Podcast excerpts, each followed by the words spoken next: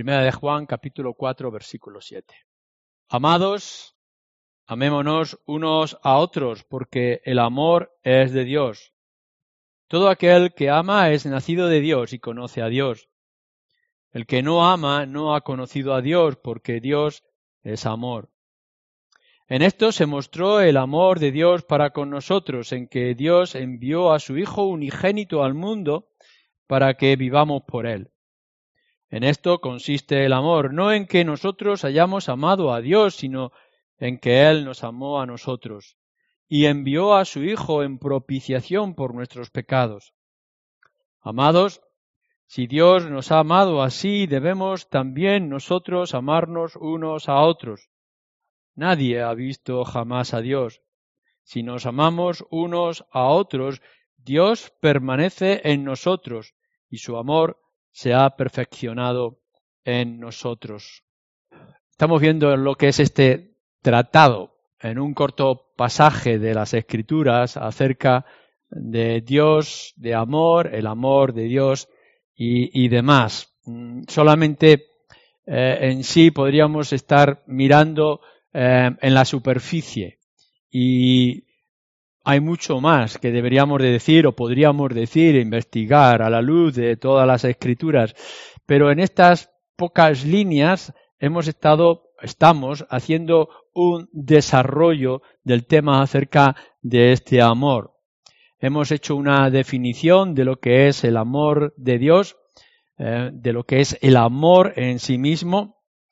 Eh, hemos visto cómo Dios es amor, según nos dice el versículo 8, eh, porque Dios es amor, como el amor de Dios es la esencia, es parte de la naturaleza, del carácter de Dios mismo, no solamente son atributos o ejercicios de su amor, sino que Él lo es en sí mismo. Y hemos podido ver que por ser el Dios de amor lo manifiesta y nos toma a nosotros como objetos de su amor no es el amor general, sino que es un amor especial por su pueblo, y hemos visto también cómo es amor a su Hijo, y hemos visto que todo es por causa de amor a su propio nombre.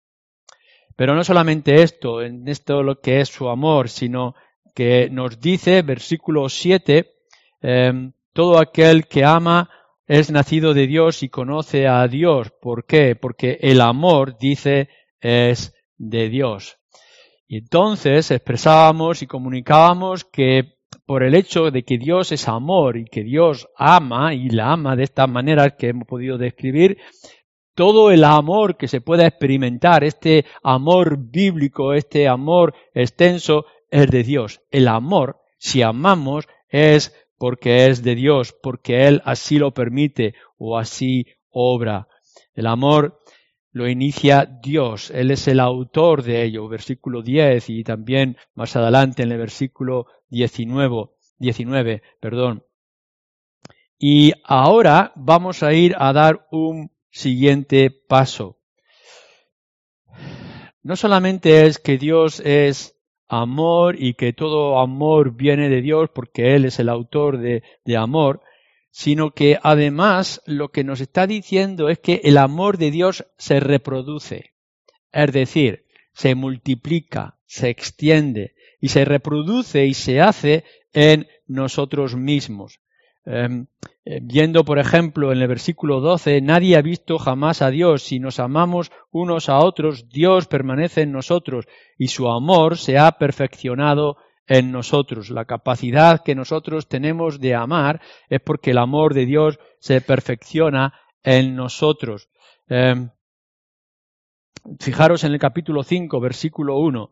Todo aquel que cree que Jesús es el Cristo es nacido de Dios y todo aquel que ama al que engendró, ama también al que ha sido engendrado por él. Si amáis, eh, si Dios nos ha amado a nosotros, si amáis a Dios, también amaréis a los que Dios ha engendrado. Si, si amáis a Dios a quien no habéis visto, eh, tendréis que amar a aquellos que sí veis que son los hermanos, que es la obra de Dios. Mm, en el capítulo 2 también nos lo dice eh, más adelante. Entonces, nosotros tendremos que llegar a una conclusión esencial e importante para todos nosotros.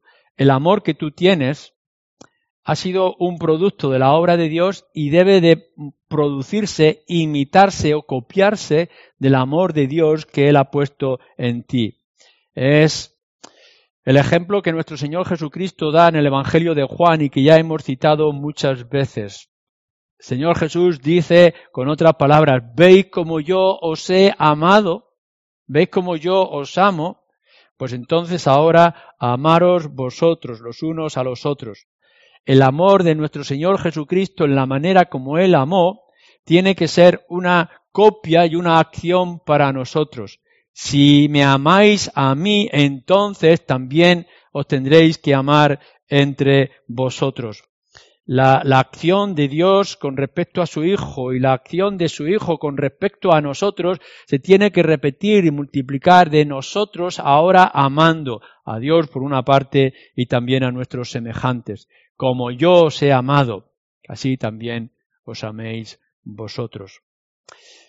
La cuestión es, y es lo que nos tendríamos que preguntar a la luz de, estas ideas que nos expresan las escrituras, es si has entendido el amor de Dios.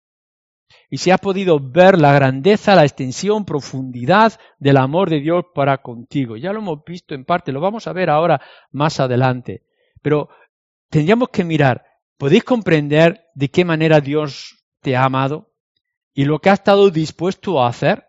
Lo que ha llegado a hacer para tu propio favor, para tu propia salvación y perdón. De tal manera amó Dios al mundo que, ¿recordáis? Juan 3:16. Entonces, si, puedes ver este amor, si lo puedes entender, ¿estás amando tú de la misma manera? ¿Estás, estás tú imitando ese amor? Copiándolo en tu propia vida? Si, si eh, nuestro Señor Jesucristo dio su vida por amor por vosotros, como nos dice también anteriormente, ¿estás tú dispuesto a sacrificar tu vida por amor hacia otros? No solamente es que Dios ama y que ama de estas maneras, como hemos podido ver en otras ocasiones, sino que ahora ese amor tiene que estar en ti. Tienes que, en primer lugar, Ahora que ese amor se reproduce en ti, tienes que amar a Dios tal como, como Él es, en toda su esencia y en toda su naturaleza. El mandato de la ley, del resumen de la ley, es, es profundo.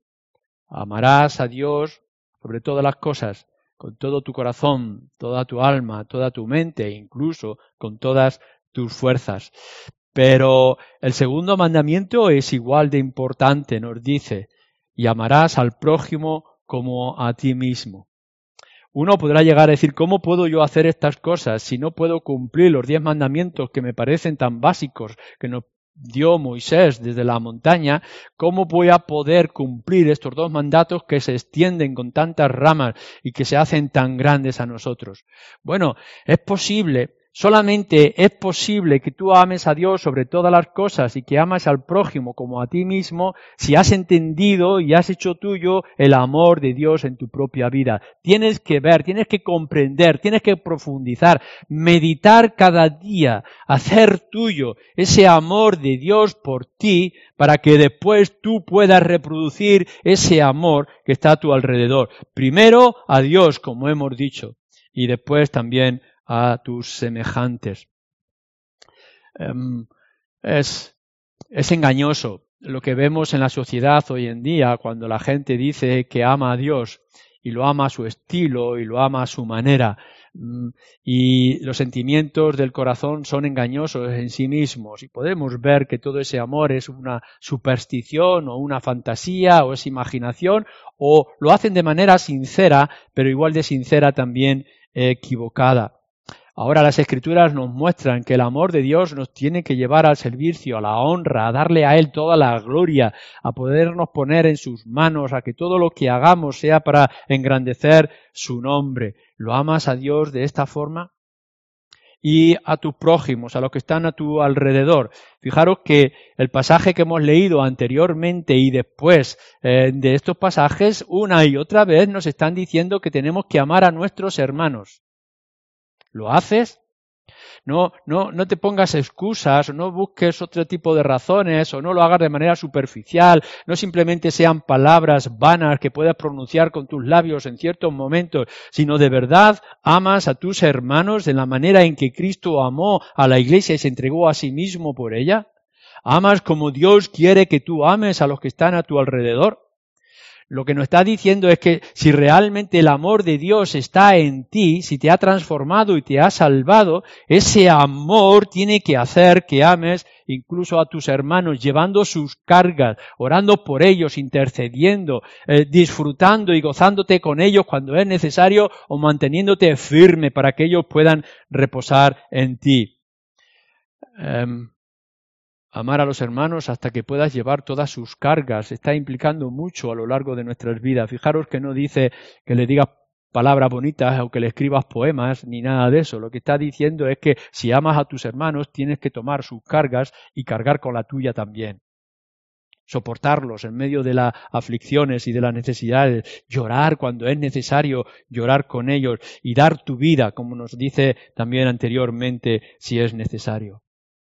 Pero si el amor de Dios ha caído en ti y está en ti, si se reproduce en ti, no solamente tienes que amar a Dios o tienes que amar a tus hermanos de una manera especial, fraternal, eh, sino que además tienes que amar a tus semejantes, a todos y cada uno de los que están a tu alrededor, y no solamente a los semejantes que simpatizan contigo, sino que nuestro Señor Jesús, Evangelio de Mateo capítulo 5, dice que incluso amemos a nuestros enemigos. Es verdad que no los podemos amar de la misma manera que amamos a nuestros hermanos o amamos a nuestros familiares o amamos a nuestro Dios. Pero eso no quita de que tengas que seguir amando incluso a tus enemigos hasta el punto de que si te quitan una capa, que tú estés dispuesto a darle la otra, que si te hacen andar media milla, tú le acompañes con el resto del camino, si te quieren maltratar y golpear en el rostro, que tú estés dispuesto aún a recibir más golpes. ¿Cómo podemos entender esto? ¿Cómo podemos llegar hasta esa posición y a esa situación tan difícil, tan imposible? Si has sentido y sientes lo que es el amor de Dios por ti, lo que Él ha hecho en tu causa o por tu causa. Así que es, es, amar a Dios, es amar a los hermanos, es amar al prójimo, es amar al enemigo y maridos, esposos, es amar también a vuestras esposas, como nos dice Pablo en Efesios. Maridos, amar a vuestras esposas como Cristo amó a la iglesia, a la novia, y se entregó a sí mismo por ella es este amor, se reproduce, está en nosotros. Cuando nosotros estamos diciendo que amamos a nuestras esposas, las esposas también amando a sus maridos, los padres amando a los hijos, los hijos honrando y amando a los padres, podemos ver eh, el ejemplo que nuestro Señor ha puesto en nuestras vidas, en cómo Él nos ha amado, no que amemos buscando un beneficio o un placer que al final será pasajero, sino que estamos amando de la manera que Él amó de sacrificio, de darse, de rendirse, de consumirse por causa de este amor. ¿Es este amor el que está en nosotros? Mira que muchas veces hablamos del amor sentimental, el amor romántico, que, puede tener su lugar. Pero lo que nos está diciendo la Escritura y nos dice la palabra de Dios con respecto a nuestro amor, a los que están a nuestro lado y lo que son nuestros familiares, es que lo amemos hasta el sacrificio, hasta el dolor. Primera de Corintios capítulo 13, una vez más debemos de recordarlo. Mm, ¿Amamos el servicio a Dios? No está diciendo que nosotros hagamos el servicio que depende de nosotros como si fuéramos profesionales o fuéramos empleados, sino que amamos lo que hacemos, amamos la causa del Señor, amamos su reino, amamos la iglesia, amamos las metas que se han puesto delante de nosotros todo esto nos parecería ajeno, imposible o lejano si no fuera porque el amor de Dios se tiene que haber reproducido en nosotros. Si Dios es amor y todo amor viene de Él, el amor que tiene que estar en nosotros es esta copia y es esta imitación constante. Y a veces, en muchas ocasiones, mirando a nuestro alrededor, tendremos que reconocer que este amor se encuentra de manera muy pobre en nuestras vidas y en las vidas de la Iglesia. Pero sigamos un poquito más adelante. Lo que va a hacer este amor no solamente es que se tiene que reproducir en nosotros, sino que además nos dice, va a mostrar quién eres. Fijaros otra vez el versículo 7. Amados, amémonos unos a otros porque el amor de Dios, todo aquel que ama es nacido de Dios y conoce a Dios. Si, si tiene unas características, ya lo hemos visto de, de, otras formas en los textos anteriores, si tiene algunas características, este, este amor es que nos va a dar identidad. Nos va a mostrar quiénes somos. Em, qué, qué, qué clase de naturaleza espiritual ahora nosotros tenemos. De quiénes somos hijos. A quién, a quién le debemos todo. De quién nosotros nos mantenemos y nos alimentamos. Te va a mostrar el amor de Dios que está en ti, que eres creyente, y lo va a hacer para ti mismo, que has nacido de nuevo. Fijaros en el capítulo 2, versículo 5.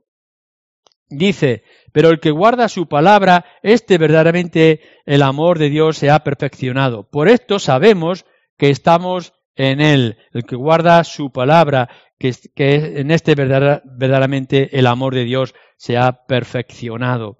Y no solamente ahí, fijaros en el capítulo 3, versículo 1.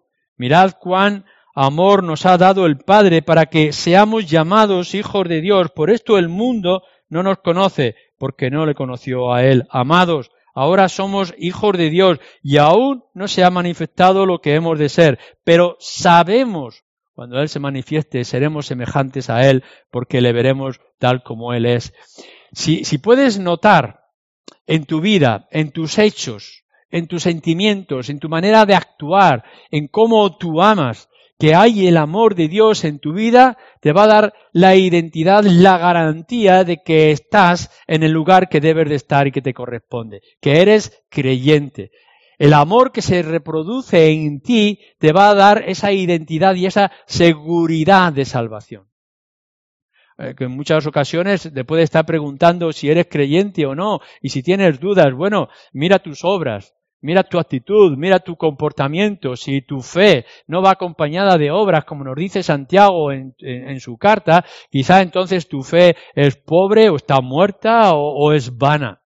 Pero si ves que las obras vienen como respuesta a esa fe que dices tener, y recordamos lo que nos dice también en Efesios capítulo 2 y demás, si ves que hay obras y que reproducen, si ves que tu relación con el Señor produce amor en ti, amor a Dios, amor a tus hermanos, amor a los semejantes, amor a los enemigos, amor a los proyectos y los planes de vida, entonces tú podrás decir, sí, soy de Él. Si hay este amor de Dios en mí es porque soy de Él, porque Él ha obrado en mi vida. Pero si no ves estas cosas, tienes toda la razón para, para dudar de que quizá no estás en el lugar que te corresponde y lo que necesitas es una conversión delante del Señor. Pero no solamente es que te va a dar una identidad a ti mismo, te va a dar una seguridad, vas a poder mirarte al espejo y decir, sí, soy de Dios, porque puedo ver su amor en mí, y ese amor se reproduce en mí, en mis palabras, en mis gestos y en mis acciones, sino que además lo va a mostrar al mundo. Y el mundo, dice el Señor Jesucristo, sabrán que sois mis discípulos si os amáis los unos a los otros. Y quizá, como hemos dicho en alguna ocasión, podrás ir con un cartel diciendo que eres evangélico para que el mundo sepa que eres evangélico. Y quizá puedas decírselo al mundo con palabras muy bonitas y que constantemente el nombre de Dios y el nombre de Jesús esté en tus labios. Eso está muy bien y también tiene su parte. Pero realmente el mundo sabrá, tal como nos dice Jesús y tal como nos dice Juan en su carta, el mundo sabrá que eres de Dios si amas y si reproduces el amor de Dios que está en ti. Por eso el mundo, Juan capítulo 13, sabrá quién eres tú por el amor que tú expresas. No, no el amor del mundo, no el amor fantasioso, no el amor de las películas, no el amor de la imaginación, sino el amor bíblico, el amor de Dios, hasta el punto en como Él nos ha amado a nosotros. Pero indagamos un poquito más, no solamente es este, este amor con respecto eh, a que seamos creyentes y tengamos nuestra identidad o este amor para mostrar al mundo quiénes somos, sino que el amor de Dios te va a guiar a tener una relación más profunda y más íntima con el Señor, una relación espiritual más estrecha con Dios. No, no, no, no podemos imaginar el Dios que nos tienen acostumbrados las religiones. ese Dios que está en los altares, ese Dios que está lejano, que necesita otras criaturas para que podamos, eh, a través de su intercesión, acercarnos a Él, eh, ese Dios de, del poder, de milagros, de la autoridad, del dominio, de la ira. La, imagen que se nos expresa a nosotros como hijos de Dios, como creyentes, es totalmente diferente. Lo que tenemos es un Dios con los brazos extendidos. Como leíamos anteriormente, ese Dios que como, una madre se expresa, como, como la gallina llama a sus polluelos, nos dice en otros lugares, siempre está dispuesto, siempre está con ternura y aun cuando nos tiene que disciplinar, nos disciplina con el cuidado de un padre disciplina a su hijo para que no se pierda. Y entonces nosotros decimos, ¿cómo no nos vamos a resistir a este, a este amor y a este Dios y a este Padre? Y cada vez que podamos sentir el cuidado, la ternura, la paciencia, la misericordia, el amor lleno de gracia para con nosotros, ¿qué es lo que nos hace sino atraernos más y más hacia Él? Pregúntate esto. Desde que te convertiste, el tiempo que tú llevas de conversión, sean meses, sean, sean años, ¿ves que te acercas más al Señor? Ves que tienes más dependencia de Él, que tienes más necesidad de Él, que necesitas estar más cerca de Él en la intimidad, ya sea la oración, en la escritura o en los sentimientos profundos de tu propio corazón. Hay, hay más, más relación estrecha para con Él o sigues estando en la misma lejanía y con la misma frialdad, sí, quizá con unos rituales evangélicos, pero nada más. El amor de Dios, si el amor está en ti, te tiene que atraer y te tiene que esforzar o forzarte a tener mejor relación con Él. Pregúntatelo. Pregúntate en casa, pregúntate esta noche, pregúntate mañana por la mañana cuando te levantes el lunes a seguir tus tareas. ¿Cómo es la intimidad que tienes con Dios? Si estás ansiando y anhelando estar más cerca de Él.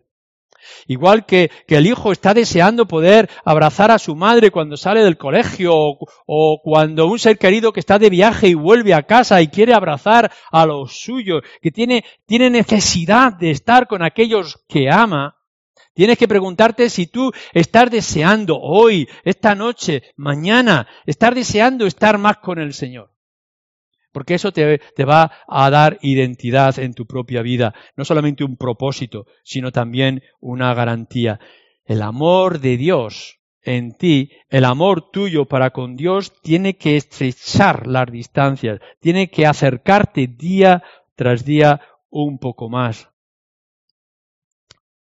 Pero fijaros bien que eh, todo esto tiene su contraparte. Y, y Juan lo tiene que repetir en varias ocasiones. Bueno, no solamente es lo bueno de, de, amar al Señor y estar más cerca del Señor, pero fijaros cómo lo dice en el versículo 8. El que no ama, el que no ama de la manera que estamos diciendo que debe amar, no ha conocido a Dios. Porque Dios es amor. Si no hay este, este amor, quizá es porque no eres lo que pensabas que eras. Fijaros el versículo 20 también. Si alguno dice yo amo a Dios y aborrece a su hermano, es mentiroso. Pues el que no ama a su hermano, a quien ha visto, ve de manera constante y está cerca de él, ¿cómo puede después decir que ama a Dios a quien no ha visto y no puede ver? O fijaros si vamos más atrás en el capítulo 2, versículo 4 también, que nos dice, el que dice yo le conozco y no guarda sus mandamientos, el tal es mentiroso y la verdad no está en él. Mm, aquí, aquí no hay medias tintas, aquí no, aquí no hay eh, tibieza en las expresiones. O amas al Señor y por tanto tienes lo que dice la Escritura, que tiene su amor y la obra de salvación en tu propia vida, o no amas al Señor y por tanto no le conoces y estás lejos de Él y estás en una situación desesperada y terrible. No, no podemos llegar y decir sí, le amo, pero también amo a. O que pueda decir le amo, pero le amo a mi manera. Y que yo hago lo que a mí me parece y que nos empecemos a imaginar que nuestro amor son nuestras experiencias, sentimientos o rezos o simplemente seguir nuestro camino sin hacer ninguna cosa fea en nuestra vida, en nuestra apariencia. No, lo que nos está diciendo la escritura es que si amas a Dios, ese amor se tiene que, perdón, si el amor de Dios está en ti, ese amor se tiene que reproducir en ti. Tienes que amar lo que hay a tu alrededor, a tus semejantes, a tus hermanos, incluso a tus enemigos, a Dios sobre todas las cosas. Pero si no lo haces, si estas cosas no están, si el amor de Dios no está en ti, es que no le conoces, es que no tienes ningún tipo de relación. Y simplemente te mueves por la imaginación y por los engaños de tu propio corazón.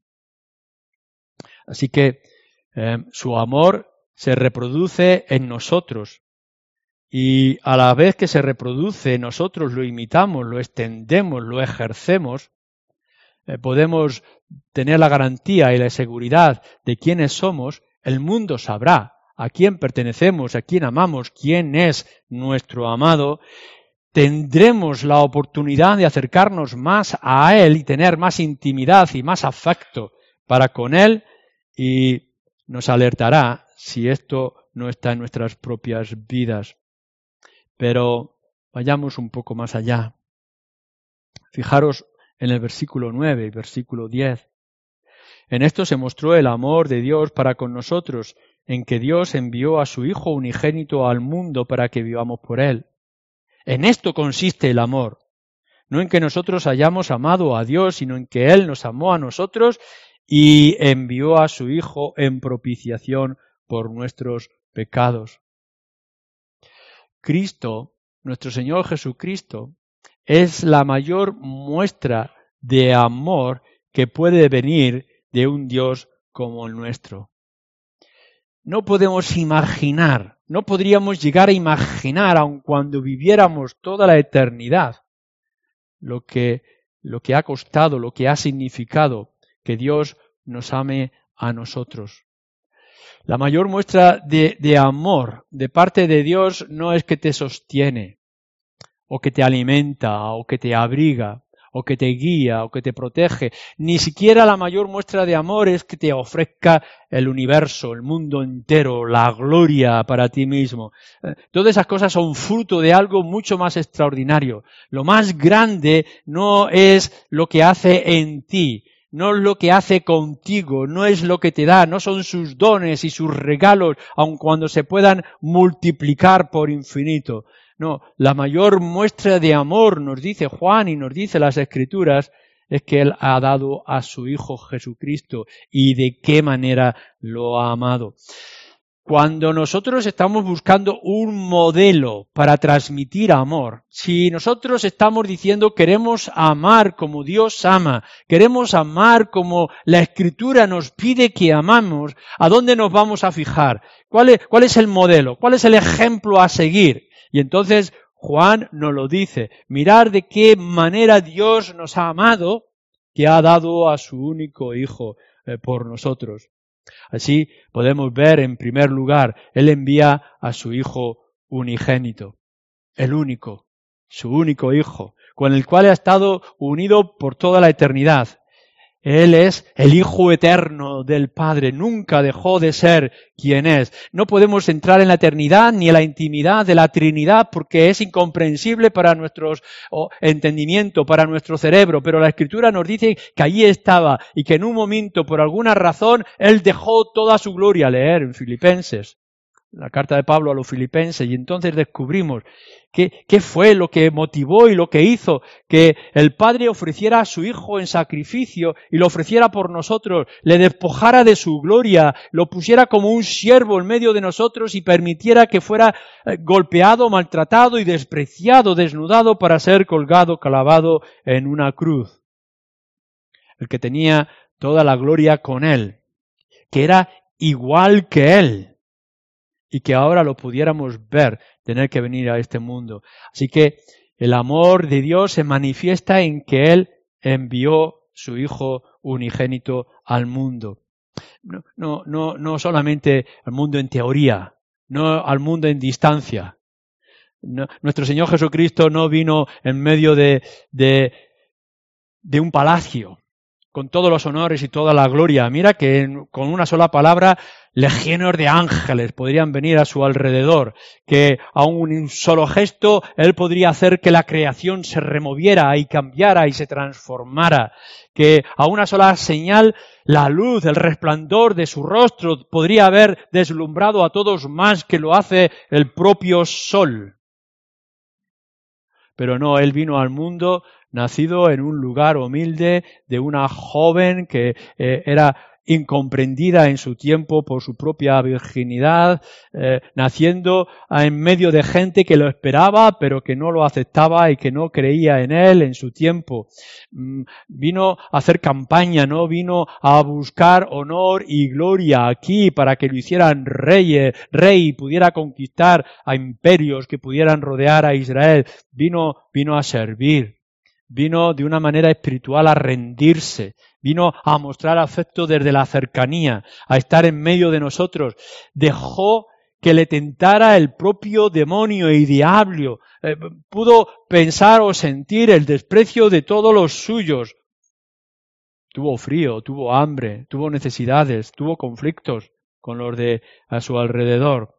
El mundo físico y espiritual le aborreció. El mundo no le conoció, nos dice al principio de su carta el apóstol Juan. A los suyos vino y los suyos no le recibieron.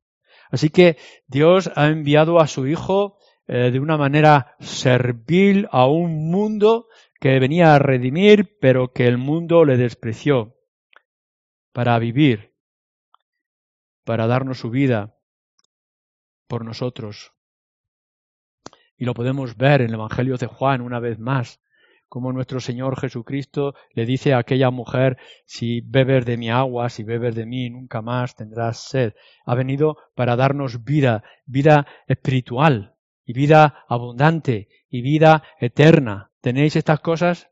¿Tenéis esa vida espiritual en vosotros? ¿Tenéis esa vida abundante en vuestra vida cristiana? ¿Tenéis esa esperanza de la vida eterna? Él lo ha dado. Él vino aquí para dar vida. Yo soy el camino, yo soy la verdad, yo soy la vida. El que me tiene a mí nunca verá muerte. ¿Podemos entender esto? El mensaje del Padre, Él ha dado a su Hijo por nosotros, ha venido a este mundo y se ha rendido a nosotros. Pero fijaros cómo lo dice en el modo en que, en que Él vino a nosotros. Versículo 10 otra vez. Y envió a su Hijo en propiciación por nuestros pecados.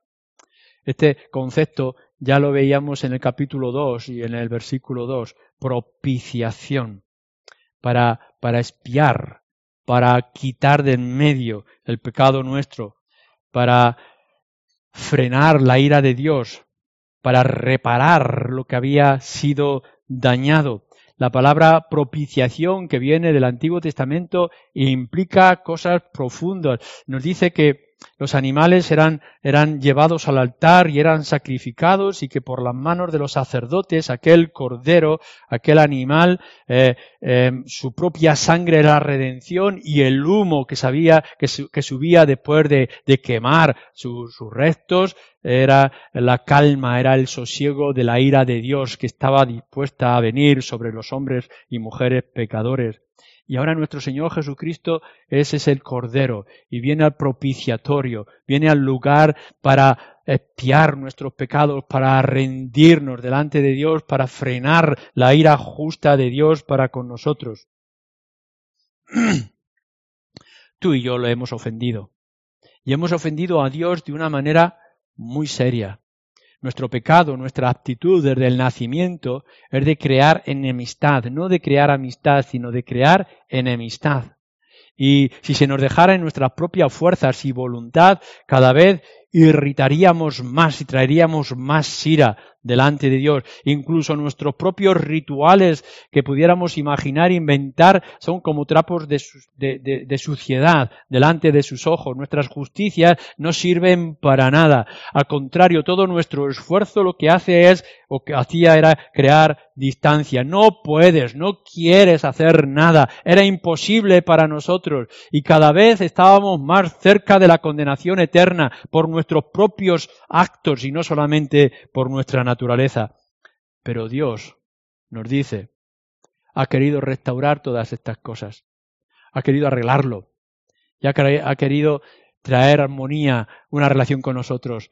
Nos dice la Escritura que Él nos amó con un amor eterno que nosotros no podemos alcanzar en la distancia del pasado, ni podemos medir su medida con respecto al futuro. Y ha querido restablecer la relación. No es simplemente que haya querido, sino que ha hecho todo lo necesario para restaurar esa relación. Porque nos ha amado, porque te ha amado a ti, ha dado a su propio Hijo para que muriera en tu lugar. Por eso es su amor eterno. Él da el primer paso, nosotros lo amamos a Él porque Él nos amó primero. Toda la decisión ha sido tomada por Dios. Toda la restauración es hecha por Dios. La capacidad de perdonar solamente la tenía Él y ofreciendo a su propio Hijo. ¿Quieres saber? ¿Quieres profundizar en el amor de Dios? Para saber más del amor de Dios no tienes que ir a la teología en primer lugar. No tienes que ir a los análisis o a las experiencias o a la exposición del amor de Dios en gestos y actuaciones a lo largo del mundo. Quieres, quieres saber realmente lo que significa que Dios ha amado a hombres y a mujeres como tú y como yo. Ve a la cruz. Ve a Cristo. Ve a su sacrificio. Y allí podrás comprender, si llegas a comprender el valor de la cruz, entonces valorarás en su justo juicio el amor de Dios para contigo. No es que haya dado algo, es que lo ha dado todo en su Hijo Jesucristo. No es que tú hayas podido ganar algo, sino que tú lo has ganado todo. De lo lejos que estabas, ahora poder sentarte en la presencia de Dios y de poder hacerlo por toda la eternidad. ¿Por qué? Porque Cristo ha dado su mayor muestra de amor, dando a su Hijo Jesucristo para perdón de tus pecados. Esto nos hace profundizar y aún no terminar con toda la extensión de este amor de Dios. Dios es amor, todo el amor pertenece a Él, su amor se reproduce en nosotros, su amor lo tenemos que manifestar nosotros en diferentes formas y de manera constante, y si queremos saber para poder imitar de manera correcta este amor, tenías que poner tus ojos en la cruz, en el Señor Jesucristo y en su sacrificio y entonces entenderás y podrás saber dónde estás, quién eres y podrás hacer que el mundo sepa quién eres tú delante de todos. Amén.